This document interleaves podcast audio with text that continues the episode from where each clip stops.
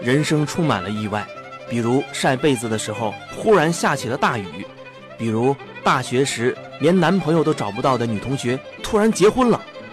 在地球上生活真的是一件很有意思的事情。非常诡异，东辉，整整一个礼拜没声音没图像，你回火星了吧？是天狼星，正收拾行李呢。那你还回来吗？哎，走之前可得把欠我的钱还我。笑笑，你放心，到时候从我们的星球随便给你带块石头回来，都够你吃一辈子的。行啦，不和你开玩笑了，出来见个面呗，请你喝茶。还有谁啊？别担心，小静姐姐有事儿不来了，就我俩。哦，那还好。哎，上次那个事儿，我是真的都一个礼拜了，你还记着呢？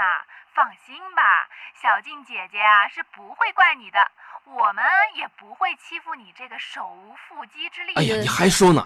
那天我真是倒了大霉了，刚准备回家，立马就下大雨。等我赶到家，外边晒的被子早就湿透了，七斤重的被子啊，直接变成一百斤啊！不会吧？那你干脆顺便把被子洗洗得了。洗一百斤哦，我抱都抱不动。收被子的时候，要不是我反应快，就和被子一块儿掉到楼下了。七楼啊，一百斤的大棉被哦，铺天盖地，忽忽悠悠的就掉下去了。啊当时我就听到楼下有个孩子大喊：“爸爸，爸爸，快来看，有飞碟哎呦，这也太惊险了！哎，那你找个有太阳的时候好好晒晒吧。我记得这个礼拜好像只下过两场雨吧？！”